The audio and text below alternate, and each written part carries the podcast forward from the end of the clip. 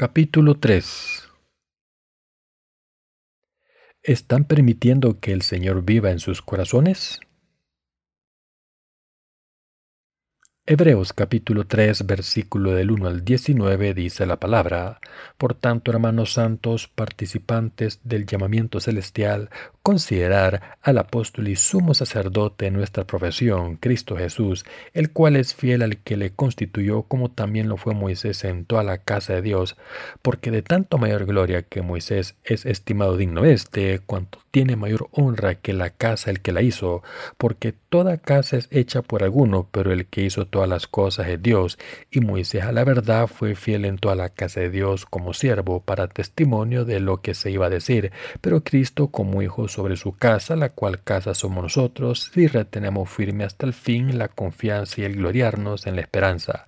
Por lo cual, como dice el Espíritu Santo, si oyereis hoy su voz, no endurezcáis vuestros corazones, como en la provocación en el día de la tentación en el desierto, donde me tentaron vuestros padres, me aprobaron y vieron mis obras cuarenta años, a causa de lo cual me disgusté contra esta generación y dije, siempre andan vagando en su corazón y no han conocido mis caminos. Por tanto juré mi ira, no entrarán en mi reposo.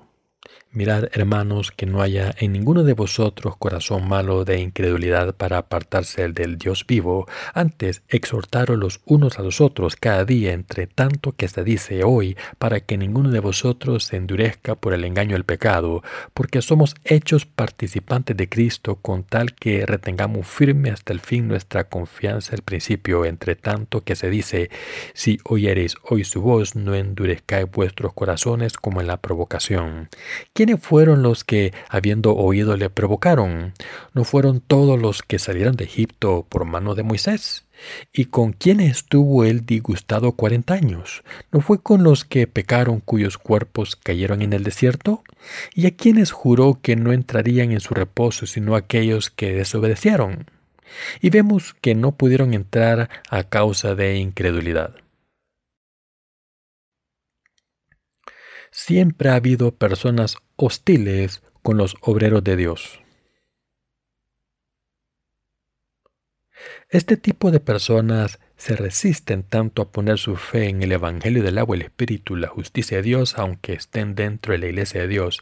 Su desobediencia perturba los corazones de los siervos de Dios todos los días, aunque sus oídos siempre escuchan el Evangelio del agua el Espíritu, sus corazones se niegan a creer en el Evangelio. Estas personas causan gran agonía a los siervos de Dios. No tengo ni idea de por qué no aceptan la verdad en el Evangelio del agua y el Espíritu.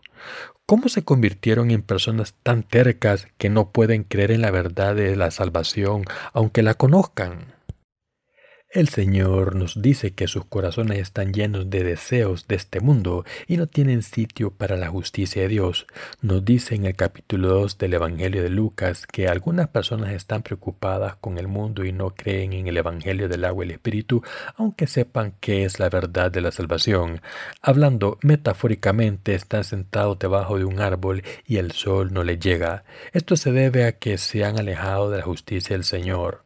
En el libro de Hebreos puedo ver que el siervo de Dios que escribió el libro también tenía un corazón perturbado por culpa de estas personas.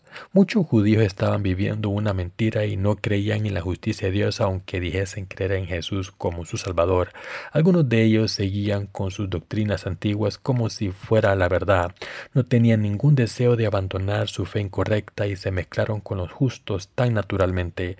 Para salvar a estas personas malvadas de sus pecados, un siervo de Dios escribió esta carta en esta carta podemos ver cuántos decían tener fe en Jesús como su Salvador, pero después le traicionaron.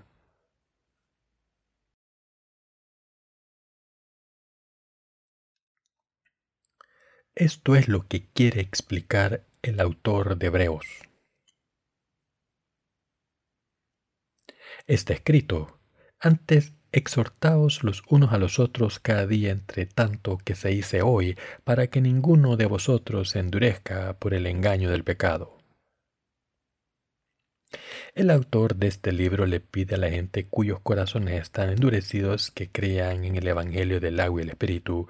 Por tanto, quiero preguntarles si de verdad creen en el Evangelio del agua y el Espíritu. Algunas personas dicen, Yo solía creer en la justicia de Jesús, pero ya no me importa.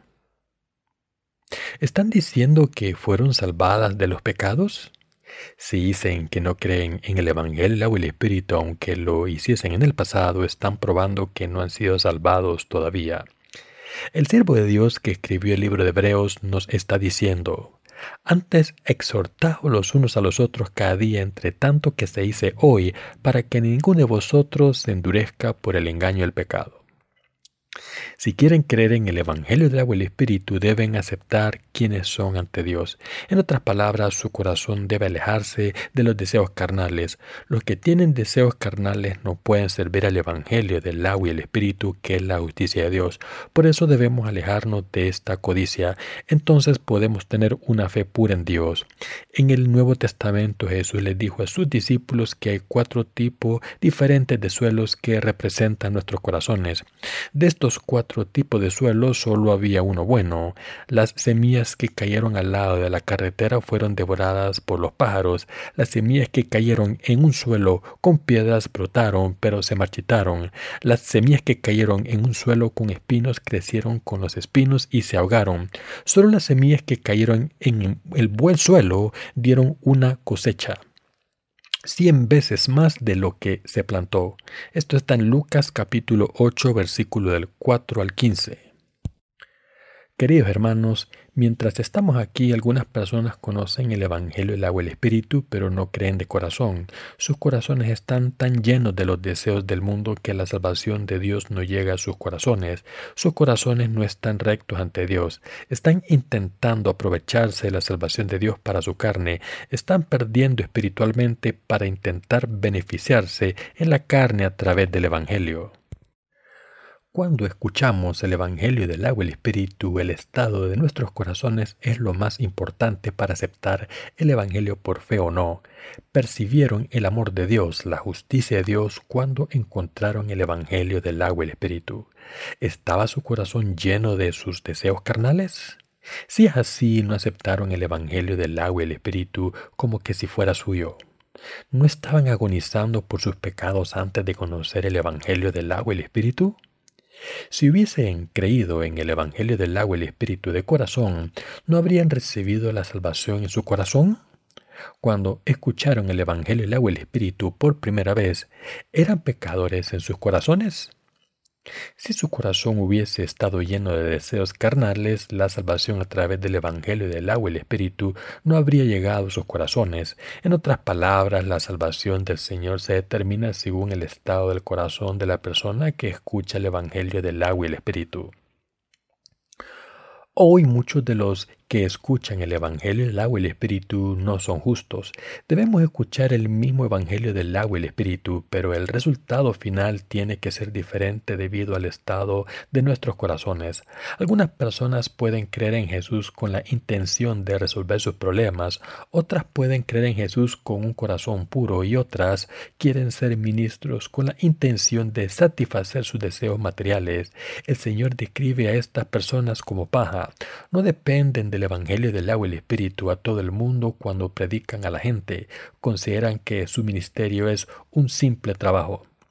Como he dicho antes, estas personas son los trabajadores asalariados del cristianismo. Estas personas buscan tres cosas poderosas al mismo tiempo, poder, honor y riqueza. Ningún otro trabajo en el mundo puede ofrecer las tres cosas.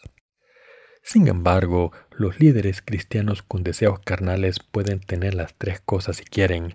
Lo sé bien, tienen el deseo de ser honrados por sus congregaciones y el deseo de tener fama, poder y riqueza al mismo tiempo. Por esta razón escogen satisfacer sus deseos carnales y convertirse en mentirosos ante Dios. Entran en la iglesia de Dios con estas intenciones y fingen ser justos. Siguen buscando oportunidades para seguir siendo hipócritas ante Dios. Incluso se llaman buenos pastores tiene la tendencia a poner mucho esfuerzo en aparentar ser buenos ministros cuando en realidad solo buscan riqueza, fama y poder. No están siendo buenos ministros ante Dios. Dicen que su ministerio es por la gloria de Dios. Sin embargo, el fruto de su ministerio no puede esconder el hecho de que están haciéndolo por su beneficio carnal. Podemos ver que son maestros falsos al ver el fruto de su ministerio. El fruto de su ministerio puede verse en el edificio de su iglesia y cómo se hacen las ofrendas monetarias, pero están engañando a la gente. Podemos ver si son falsos maestros o no si observamos sus edificios, coches, riqueza y respeto en el mundo. Ponen todo su esfuerzo en ser reconocidos y alabados por la gente en la iglesia y la gente del mundo. Sin embargo, no creen en el Evangelio, el agua y el Espíritu y rechazan la justicia de Dios. Y lo que es peor, prohíben a la gente que acepte el Evangelio del agua y el Espíritu. Debido al estado de sus corazones, el Evangelio del agua y el Espíritu nunca se ha cumplido en sus corazones y han sido condenados por Dios. Si de verdad creen en la sangre de Jesús derramada en la cruz, deben poner su fe en el Evangelio del agua y el Espíritu y convertirse en verdaderos creyentes ante Dios. La verdad del Evangelio del agua y el Espíritu les llevará a nacer de nuevo de sus pecados.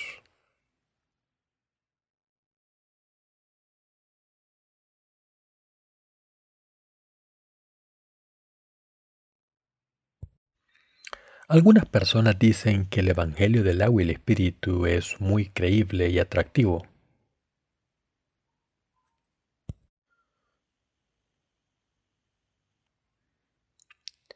Dicen que solían pensar que el cristianismo era supersticioso, pero ahora que han escuchado el Evangelio del agua y el Espíritu creen que es la verdad que da la salvación. La fe en el Evangelio del agua y el Espíritu está basada en la palabra de Dios escrita y esta fe es la verdadera. El Evangelio del agua y el Espíritu es ciertamente la verdad de la Biblia, así que muchas personas piensan que es creíble. Por otro lado, los falsos maestros piensan que serán famosos si utilizan el Evangelio para conseguir lo que quieran. En otras palabras, piensan en sus mentes. Puedo hacerme popular y si predico el Evangelio del agua y el Espíritu. Si escuchan el Evangelio del agua y el Espíritu, la verdad que les da la salvación con esta intención, la verdad no se arraigará en sus corazones. Si intentan aprovecharse del Evangelio del agua y el Espíritu, la verdad de la salvación no estará plantada en sus corazones. Es insensato alimentar sus deseos carnales utilizando el Evangelio del agua y el Espíritu antes de que haya sido plantado en sus corazones. ¿Qué deben hacer para que sus corazones estén limpios? En primer lugar, deben retirarse del mal camino y volver a la palabra de Dios. Entonces deben darse cuenta de sus pecados a través de la ley de Dios y si quieren recibir la remisión de los pecados deben confesar lo siguiente. Dios, soy un verdadero pecador. Y meter el Evangelio del agua y el Espíritu en sus corazones.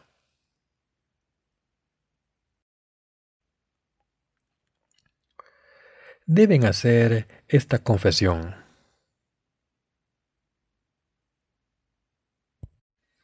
Señor, soy un pecador que intentó tener poder, honor y riqueza al creer en ti.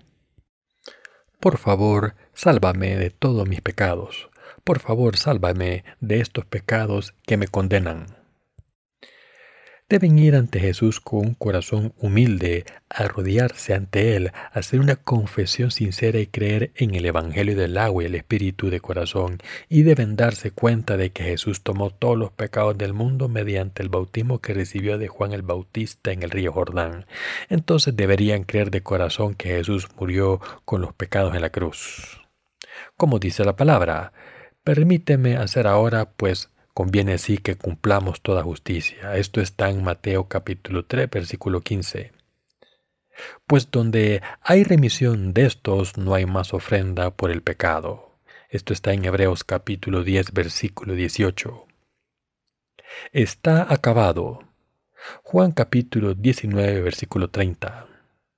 He aquí el Cordero de Dios que quita el pecado del mundo.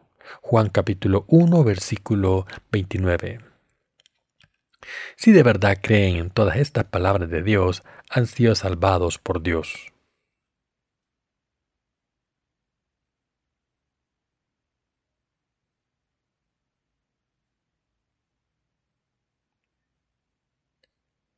Sin embargo, los que no creen intentan utilizar el Evangelio del agua y el Espíritu para satisfacer sus deseos de la carne.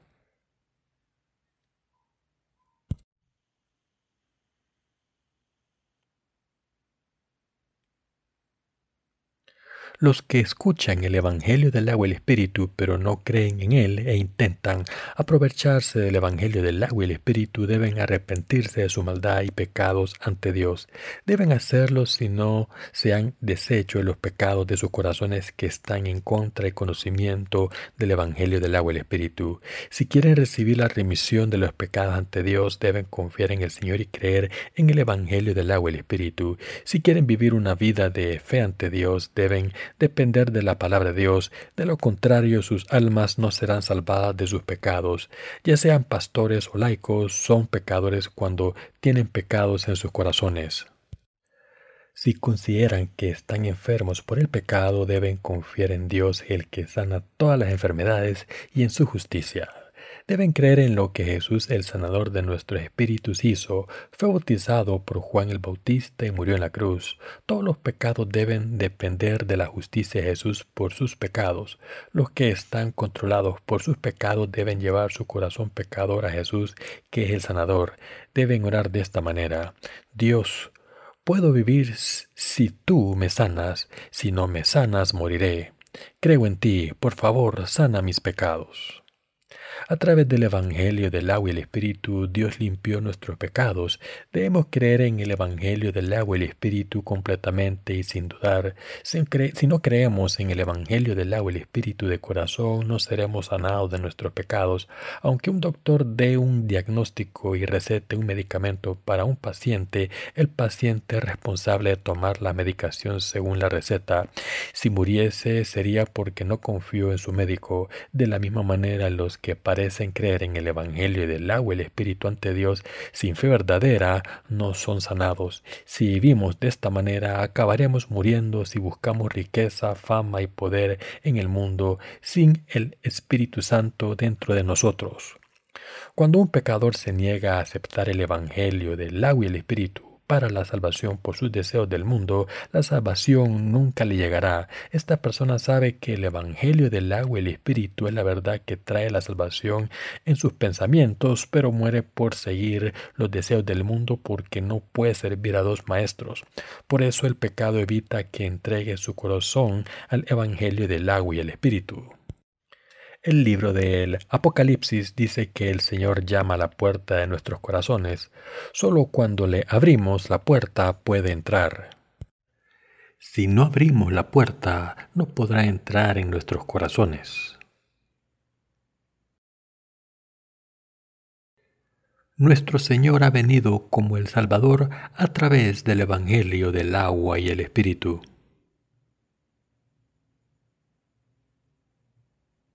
El Señor les dice a los pecadores, Tú tenías pecados en tu corazón, pero los eliminé a través del bautismo que recibí de Juan el Bautista.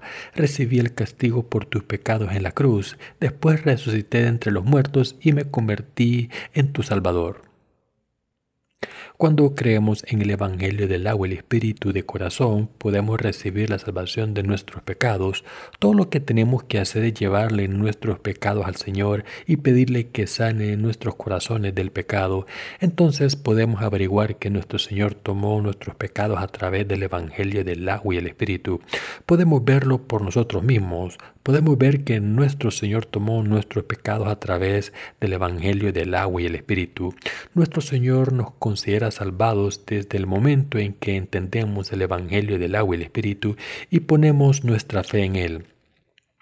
Desde ese momento nuestros corazones están convencidos de que nuestros pecados fueron eliminados por el Evangelio del agua y el Espíritu. Hemos sido salvados de nuestros pecados al creer que nuestro Señor tomó nuestros pecados a través del Evangelio del agua y el Espíritu. Creemos que nuestro Señor tomó nuestros pecados a través del Evangelio del agua y el Espíritu. Hemos sido salvados perfectamente cuando confesamos nuestros pecados y creemos en el Evangelio del agua y el Espíritu. Través del Evangelio del agua y el Espíritu hemos sido salvados de nuestros pecados para siempre. Ahora creemos que el Señor ha eliminado nuestros pecados de nuestros corazones. Por nuestra fe hemos sido bendecidos para estar unidos al Señor el Señor toma el control de nuestros corazones desde el momento en que recibimos la remisión de los pecados al creer en el Evangelio del agua y el Espíritu. El Señor quiere gobernar nuestros corazones. Podemos ser guiados por el Señor si le dejamos. Cuando no le dejamos, el Señor no nos guía. Cuando dejamos que el Señor nos guíe, se convierte en nuestro pastor y nosotros nos convertimos en el pueblo de Dios, en la iglesia de Dios. El Señor quiere guiar a su pueblo a través de sus siervos. Si creen en esta verdadera salvación en sus cabezas, entonces el Espíritu Santo no podrá tomar sus corazones y guiarles. Por tanto, el autor del libro de Hebreo nos dice que nos alejemos de todo el mal. Queridos hermanos, no importa en qué tiempos estemos viviendo, porque debemos creer en el Evangelio del agua y el Espíritu para recibir la salvación. Debemos tener fe en el Evangelio del agua y el Espíritu en este mismo momento. Por tanto, es crucial creer en el don del Señor que es el Evangelio del agua y el Espíritu en el presente continuo. El corazón que cree en el Evangelio del agua y el Espíritu en el presente es lo que más importa. Todos teníamos pecados y no podíamos evitar ir al infierno, pero el Señor nos salvó cuando pusimos nuestra fe en el Evangelio del agua y el Espíritu. Esto es lo que marca la diferencia. ¿Creen en la verdad? ¿Creen en la verdad que nos ha salvado a través del Evangelio del agua y el Espíritu? Todos nuestros pecados fueron pasados a Jesús para siempre a través de su bautismo cuando fue bautizado por Juan el Bautista. ¿Creen en esta verdad? ¿Creen que nuestro Señor tomó todos nuestros pecados a través de su bautismo y murió en la cruz? ¿Cargó Jesús con todos sus pecados para morir en la cruz con ellos? han puesto su fe en el hecho de que nuestros pecados fueron transferidos a Jesús para siempre a través de su bautismo y que Jesús llevó los pecados hasta la cruz para morir y pagar la condena por ellos? ¿Creen que Jesús fue bautizado por Juan, murió y se levantó de nuevo por nosotros? Estar unidos con la justicia del Señor significa que tenemos esta fe que cree en la justicia de Dios. Si no creen en el Evangelio del agua y el Espíritu en la iglesia de Dios, serán rechazados por el Señor al final. ¿Cómo se sentirían si eso les pasara a sus pobres almas? ¿Quién sentiría que se ha cometido una injusticia más que los abandonados por Dios? ¿Están de acuerdo o no? Desde sus perspectivas les parecería muy injusto.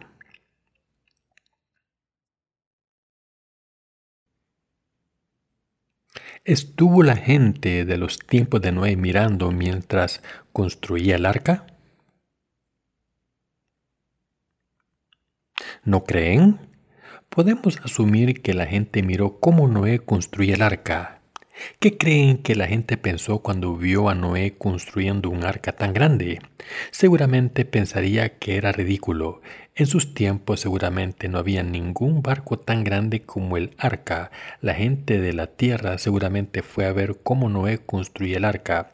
Si hubiésemos estado ahí seguramente le habríamos preguntado, Señor, ¿qué está haciendo? Los amigos de Noé seguramente le preguntarían, Noé, ¿qué estás construyendo? ¿No creen que había personas que vivían cerca del arca Noé? La gente seguramente iba a Noé a preguntarle, ¿para qué son estos cuartos? Noé seguramente contestó, son para los animales. ¿Para qué estás construyendo esto? Los animales se pueden quedar afuera. Dios dijo que juzgaría el mundo con lluvia, dijo que el agua cubriría toda la tierra y mataría a todas las criaturas. Me dijo que construyese esta arca para prepararme para el día del juicio. Cuando llegue el día podremos sobrevivir en el arca. Dios me avisó de que juzgaría al mundo con agua. Noé seguramente le dijo eso. Por eso la gente de los alrededores seguramente fue a ver a Noé construyendo el arca. ¿Cuántas personas creen que fueron a ver el arca durante los 100 años que le costó a Noé construir el arca? Solo Noé y la familia de Noé creyeron en lo que Dios les había dicho. Entonces de repente el cielo se oscureció y empezó a llover. ¿Cómo describimos una lluvia fuerte? Se dice que está lloviendo a mares. Cuando hay lluvia decimos que está cayendo. Cuando llueve muy fuerte oímos el sonido de la lluvia, pat, pat, pat. Y describimos las lluvias fuertes como agua que cae del cielo. Durante los días de Noé el cielo se volvió negro y empezó a caer agua. Empezaron a caer gotas de agua del tamaño de caramelos. El cielo estaba oscuro y se veían relámpagos en el cielo. ¿Cómo de alto es el monte Everest? La gente dice que tiene 8.848 metros. Yo no existía en tiempos de Noé, así que es muy difícil saberlo, pero seguramente costó mucho tiempo cubrir la montaña de agua. Un poco después de que empezara a llover se formaron pequeñas corrientes de agua y grandes valles. Las casas de algunas personas empezaron a llenarse de agua hasta el techo. ¿Cómo creen que se sintieron entonces? Todo el mundo seguramente intentó evacuar a las montañas más altas. Para las esposas preparar comida para la familia es muy importante. Algunas seguramente serían arrastradas por el diluvio mientras preparaban comida para llevarse. La gente que vivía en las montañas seguramente corrió a las cimas. Mientras corrían, seguramente recordaron la advertencia de Noé. Muchas personas se lamentaron, Noé tenía razón. ¿Cuántas veces estuvimos en el arca mirando los cuartos? Queridos hermanos, ¿debemos ser como la gente de los días de Noé? Debemos tener cuidado de no ignorar a los siervos de Dios que predican la palabra de Dios. Dios nos habla a través de sus siervos. Ignorar lo que dicen es ignorar a Dios. Así que les digo que deben creer en el Evangelio del agua y el Espíritu antes de presentarnos ante el Señor cuando nos llegue la hora. No sabemos seguros si Noé construyó el arca en una montaña o en una playa, pero lo que es seguro es que Noé construyó el arca como se lo ordenó Dios. El arca tenía 250 metros de largo, un cúbito es aproximadamente 50 centímetros. Como el arca tenía 50 cúbitos de altura, habría sido imposible construir un arca tan grande en, un, en otro sitio que no fuese un plano nivelado, ya fuese en un plano una playa, muchas personas que habían entrado en el arca en algún momento fueron arrastradas por el diluvio. Los que estaban muriendo en el diluvio seguramente se sintieron arrepentidos. Los que habían estado en el arca seguramente se arrepintieron de no haber escuchado a Noé diciendo, Estoy muriendo porque no creí en lo que dijo Noé. Los que todavía estaban vivos seguramente le dijeron a sus familias, Hijos, solo hay una manera de sobrevivir. Noé, el que pensábamos que estaba loco, tenía razón. El arca es suficientemente grande para todos. Vamos a buscarla. Esperaban que la puerta todavía estuviese abierta, pero la puerta ya se había cerrado. Qué arrepentidos debían estar.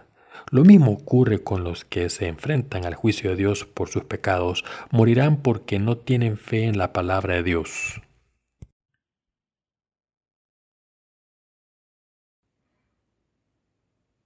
Entonces, ¿qué pasa con la gente de hoy en día? Afortunadamente los que vivimos en esta era en la iglesia de Dios escuchamos el Evangelio del agua y el Espíritu todo el tiempo y vivimos vidas de fe. La gracia de Dios rebosa a través del Evangelio del agua y el Espíritu. Mis sermones durante la conferencia de Renacimiento Espiritual son siempre acerca del Evangelio del agua y el Espíritu. Sin embargo, entre los que escuchan el Evangelio, el agua y el Espíritu, hay personas atrapadas en sus deseos carnales que no pueden ser liberadas de sus pecados. No pueden escuchar la palabra de la salvación de Dios. Cuando sus corazones son tentados por los deseos de la carne, no pueden experimentar la gracia de la salvación aunque esté rebosando. Esto significa que el Evangelio del agua y el Espíritu no puede controlar sus corazones. ¿Cómo ha ocurrido esto? Porque no aceptaron el Evangelio del agua y el Espíritu completamente de corazón. Solo los que se confían a sí mismos al Señor pueden recibir la verdadera salvación. Debemos recordar que la verdadera salvación no llegará a los que no creen en el Evangelio del agua y el Espíritu, que es el verdadero Evangelio. Algunos de ellos solo consideran la sangre derramada en la cruz como el verdadero Evangelio. La verdad que no se puede negar es que creer en la sangre de la cruz solo no da la salvación de los pecados, tampoco la concede creer en el Evangelio del agua y el Espíritu. La verdadera salvación nos llega solo cuando creemos en el Evangelio del agua y el Espíritu desde el fondo de nuestros corazones, que es la bendición de Dios para todos nosotros. Creer en el Evangelio del agua y el Espíritu incluye reconocer que somos pecadores sin remedio, que tenían que ir al infierno por sus pecados y que moriríamos en nuestros pecados sin la justicia del Señor. Cuando aceptamos el Evangelio del agua y el Espíritu de esta manera y creemos en él, aceptamos el hecho de que Dios nos ha salvado de todos los pecados. Sin embargo, no todo el mundo piensa lo mismo. Muchas personas piensan que son buenas fundamentalmente y no hacen nada malo.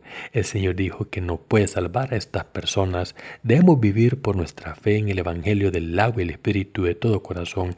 Así es como podemos ser salvados de todos los pecados. Los que creemos ser santos y justos ante Dios no podemos ser salvados de todos los pecados, aunque recibamos la remisión de los pecados. ¿Por qué? Siempre somos vulnerables al pecado mientras vivimos en este mundo y solo al creer en el Evangelio, el agua y el Espíritu podemos ser salvados. Debemos reconocer el hecho de que pecamos constantemente. Si no sabemos que somos pecadores, el Evangelio del Señor no podrá salvarnos. Por tanto, debemos saber quiénes somos de verdad. Debemos reconocer que somos pecadores ante Dios y aceptar el Evangelio del agua y el Espíritu. Después de recibir la remisión de los pecados a través del Evangelio del agua y el Espíritu, debemos reconocer nuestra maldad. Incluso después de recibir la remisión de los pecados, debemos reconocer nuestras debilidades por fe en el Evangelio del agua y el Espíritu de corazón y si cometemos pecados o no ante Dios. A través de nuestras buenas obras le damos gloria a Dios y a través de nuestros errores debemos reconocer nuestras debilidades. Es muy triste ver algunas personas orgullosas que todavía piensan que son buenas cuando deberían reconocer sus debilidades. Esta gente no conoce los doce tipos de pecados escondidos dentro de sus corazones. Deberían entender que incluso los pecados que no saben que están en sus corazones fueron tomados por el Señor a través de su bautismo. ¿No es extraño? Para algunas personas creer en el Evangelio, y el Espíritu es fácil, pero para otras no funciona así.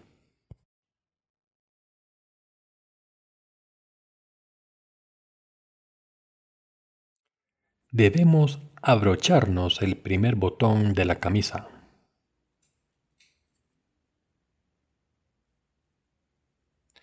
Cuando nos ponemos una camisa debemos abrocharnos el primer botón de la camisa.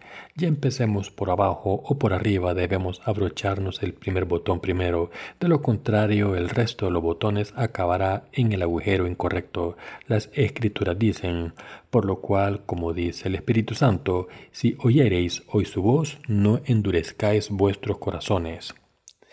En este momento, desde hace diez minutos, una o dos horas, somos pecadores ante Dios. Cuando nacimos éramos pecadores y hemos pecado desde que nacimos. No debemos olvidar que cometemos más que suficientes pecados para enviarnos al infierno. Por eso necesitamos a Jesús, quien vino por el Evangelio del agua y el Espíritu y se convirtió en el perfecto Salvador para nosotros. Por tanto, debemos entender que Jesús nos ha salvado a través del Evangelio del agua y el Espíritu. Incluso hoy debemos recibir la palabra de Dios en nuestros corazones. Si no tenemos la fe correcta en el Evangelio del agua y el Espíritu ahora, el Señor no nos aprobará aunque hubiésemos tenido una fe sólida en Él en el pasado. Jesucristo es el mismo ayer, hoy y para siempre para los que han recibido la remisión de los pecados al creer en el Evangelio del agua y el Espíritu. El efecto del Evangelio del agua y el Espíritu que eliminó todos nuestros pecados es el mismo hoy que ayer. En este mismo momento el efecto de la salvación durará para siempre. Jesucristo eliminó todos los pecados del mundo mediante el Evangelio del agua y el Espíritu. El Evangelio del agua y el Espíritu que el Señor cumplió ha redimido todos los pecados del mundo sin dejar ni uno. Por esta razón debemos reconocer al Dios justo a través del Evangelio del agua y el Espíritu. Este reconocimiento afirma lo siguiente. No podía evitar ir al infierno, pero el Señor eliminó todos mis pecados a través del Evangelio del agua y el Espíritu. No solo debemos conocer y entender el Evangelio, el agua y el Espíritu que el Señor nos ha dado, sino que debemos reconocer y pasar nuestros pecados al Señor por fe. Dios nos aprueba cuando debemos creer en el Evangelio del agua y el Espíritu. Debemos decirles que todos reciben la verdadera salvación al creer en el Evangelio del agua y el Espíritu. Queridos hermanos, ¿quieren resolver el problema de sus pecados mediante el Evangelio del agua y el Espíritu? ¿Creen ahora en el Evangelio del agua y el Espíritu para su salvación?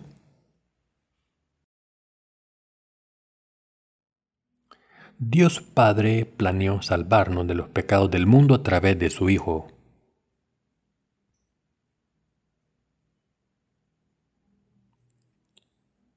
Para ello Dios envió a su Hijo Jesucristo. ¿Quién es Jesús? Es el único Hijo de Dios. ¿Qué relación tiene con nosotros? Es el Salvador que vino de Dios Padre. Dios Padre nos dijo que considerásemos a Jesucristo. Leamos Hebreos capítulo 3 versículo 1 juntos. Por tanto, hermanos santos, participantes del llamamiento celestial, considerar al apóstol y sumo sacerdote de nuestra profesión, Cristo Jesús. Jesús es el apóstol de nuestra confesión. Los apóstoles en la iglesia cristiana primitiva eran discípulos de Jesús. Las escrituras dicen que Jesús es el apóstol del cielo. Esto significa que fue enviado por Dios. En otras palabras, los discípulos de Jesús y Jesús mismo eran apóstoles enviados por Dios. Por tanto, nuestra confesión es lo que nos guía a nuestra salvación al creer en la justicia de Jesús, quien no tiene pecados. Dicho de otra manera, recibir la remisión de los pecados al creer en la justicia de Jesús es la verdad que nos llevará al cielo. Esta fe que nos da la salvación a través del Evangelio del agua y el Espíritu es la verdadera fe. Por eso el autor del libro de Hebreo nos dijo que considerásemos al sumo sacerdote Jesucristo. ¿Por qué es Jesús nuestro sumo sacerdote? Porque Jesús eliminó todos los pecados del mundo para siempre, tomó todos nuestros pecados a través del bautismo que recibió el bautismo de Juan el Bautista y pagó la condena de los pecados para abrir las puertas del cielo. Es el Hijo de Dios que resolvió el problema de los pecados al tomar todos nuestros pecados y orar por ellos en la cruz. Por esta razón la Biblia nos dice que consideremos al sumo sacerdote eterno del cielo, Jesucristo, para darles la remisión de los pecados a los que creen en la justicia de Dios, fue bautizado por Juan el Bautista, murió en la cruz y se levantó entre los muertos para ser nuestro Salvador. De esta manera Jesús es el sumo sacerdote del cielo, el juez y el Señor que vive con nosotros. Muchas personas piensan que irán al cielo porque creen en Jesús como su Salvador, sin embargo, algunas de ellas serán juzgadas por su Salvador. A pesar de creer que van al cielo porque han aceptado a Jesús como su Salvador, van por el camino de la condena. Se dice que cuando muramos iremos a Jesús quien está en la esquina de dos caminos divididos. Un camino lleva al cielo y otro al infierno. Muchas personas piensan que irán al cielo porque creen en Jesús como su Salvador. Le darán un saludo efusivo. Hola, creo en ti como mi Salvador. Cuando estén a punto de emprender el camino del cielo, un ángel les parará. No podéis ir allí, tenéis que ir al infierno. No, creo que Jesús es mi Salvador. Entonces el ángel se lo explicará. ¿No tienes pecado en tu corazón? Entonces no puedes ir al cielo. Entonces los que creyeron en Jesús religiosamente protestarán en voz alta. Entonces, ¿quién no tiene pecados en este mundo? Todo el mundo tiene pecados. ¿Acaso no creí en Jesús como mi Salvador porque reconocí mis pecados y quería ir al cielo? Siempre creí en Jesús como mi Salvador cuando mi vida corría peligro.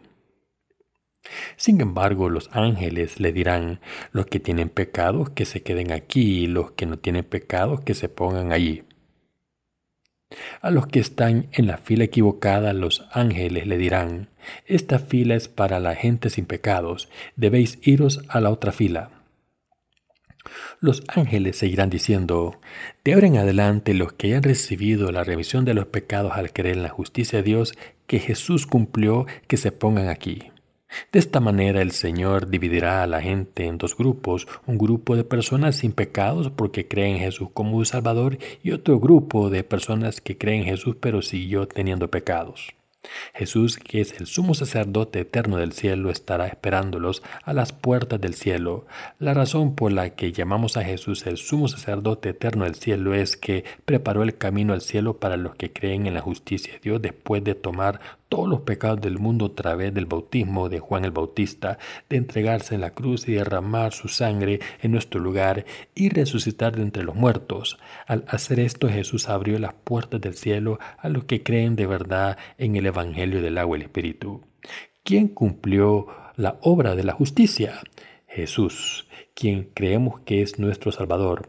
Él es el sumo sacerdote eterno que cumplió la remisión de los pecados tomó todos los pecados del mundo a través del bautismo que recibió de Juan el Bautista y pagó la condena en la cruz para terminar la obra de la salvación para todos. Por eso Jesús es el sumo sacerdote eterno del cielo. De la misma manera en que los sumos sacerdotes de la tierra intermediaban entre los israelitas y Dios a través del sacrificio de la redención, Jesús como sumo sacerdote del cielo fue bautizado y se ofreció como sacrificio en la cruz para que pudiésemos entrar en el reino de los cielos al creer en el Evangelio del agua y el Espíritu. Por eso debemos considerar la verdad de salvación. Cuando consideramos la justicia del Señor podemos darnos cuenta de que cumplió el Evangelio del agua y el Espíritu. El Señor nos salvó de los pecados del mundo para siempre, el cual es fiel al que le constituyó como también lo fue Moisés en toda la casa de Dios, porque tanto mayor gloria que Moisés es estimado digno este, cuanto tiene mayor honra que la casa el que la hizo, porque toda casa es hecha por alguno, pero el que hizo todas las cosas es Dios, y Moisés a la verdad fue fiel en toda la casa de Dios como siervo, para testimonio de lo que se iba a decir, pero Cristo como hijo sobre su casa, la cual casa somos nosotros, si retenemos firme hasta el fin la confianza y el gloriarnos en la esperanza, por lo cual, como dice el Espíritu Santo, si oyereis hoy su voz, no endurezcáis vuestros corazones como en la provocación en el día de la tentación en el desierto. Hebreos capítulo 3 versículo del 2 al 8. El autor del libro de Hebreos, al describir a Jesucristo como sumo sacerdote del cielo, comparado eh, la obra de Moisés con la de Jesús, está escrito que Moisés fue fiel en toda su casa como siervo por el testimonio de las cosas de las que se hablaría después. Siguió diciendo, porque toda casa es hecha por alguno, pero el que hizo todas las cosas es Dios pero Cristo como Hijo sobre su casa, la cual casa somos nosotros, si retenemos firme hasta el fin la confianza y el gloriarnos en la esperanza. El autor del libro está intentando decirnos aquí que deberíamos creer en la justicia de Jesucristo si vamos a construir una casa sobre la fe. Todas las casas están construidas por alguien y Dios es quien ha construido todas las cosas. Sabemos seguro que Dios es el creador de todas las cosas. El creador Dios es también Jesucristo, nuestro sumo sacerdote. Jesús es el Salvador que nos salvó de todos los pecados para siempre y como creador de todas las cosas fue fiel a su Padre. Nuestro Salvador Jesús obedeció la voluntad de su Padre para su rebaño, mientras que Moisés dio testimonio de que Jesús eliminaría todos nuestros pecados a través del bautismo. El siervo de Dios que escribió la carta a los hebreos debía saber mucho acerca de la ley de los sacrificios en el Antiguo Testamento. Ahora debemos aprender una lección importante en la parábola de Jesús de la casa construida sobre la roca en Mateo capítulo 7. Según Jesucristo, Cualquiera pues que me oye estas palabras y las hace, le compararé a un hombre prudente que edificó su casa sobre la roca. Esto está en Mateo capítulo 7, versículo 24. Pero el Señor dijo, pero cualquiera que me oye estas palabras y no las hace, le compararé a un hombre insensato que edificó su casa sobre la arena. Esto está en Mateo capítulo 7, versículo 26. Estos versículos se escribieron por nuestro bien. De la misma manera, el siervo de Dios nos advierte que debemos construir la casa de la fe que no se venga abajo. Esta casa de la fe es Jesucristo, quien es el Maestro de todas las cosas y el Salvador que nos ha salvado a través del Evangelio del agua y el Espíritu. Nuestra casa verdadera de la fe es Jesucristo. Entonces, ¿Quién construye una casa de fe así? Jesucristo mismo construye esta casa a través del Evangelio del agua y el Espíritu. Cuando prestamos atención a la palabra de Dios sobre la casa de fe, entenderemos que la verdad es el Evangelio del agua y el Espíritu. Cuando creemos en el Evangelio del agua y el Espíritu, Dios se convierte en nuestra casa de fe en la que podemos vivir. Si ponen su fe en el Evangelio del agua y el Espíritu, podrán darse cuenta de que nuestro Señor es el Salvador. Jesucristo tomó todos nuestros pecados a través del bautismo que recibió el bautismo de Juan el Bautista y pagó la condena de los pecados. Por tanto, cuando creemos en el bautismo y en la crucifixión de Jesús, la salvación nos llegará. Al creer en la justicia del Señor y no tener pecados en nuestros corazones, podemos convertirnos en la casa de Dios en la que puede morar el Dios Santo. Los seres humanos somos los recipientes que pueden contener a Dios. Está escrito en la palabra de Dios.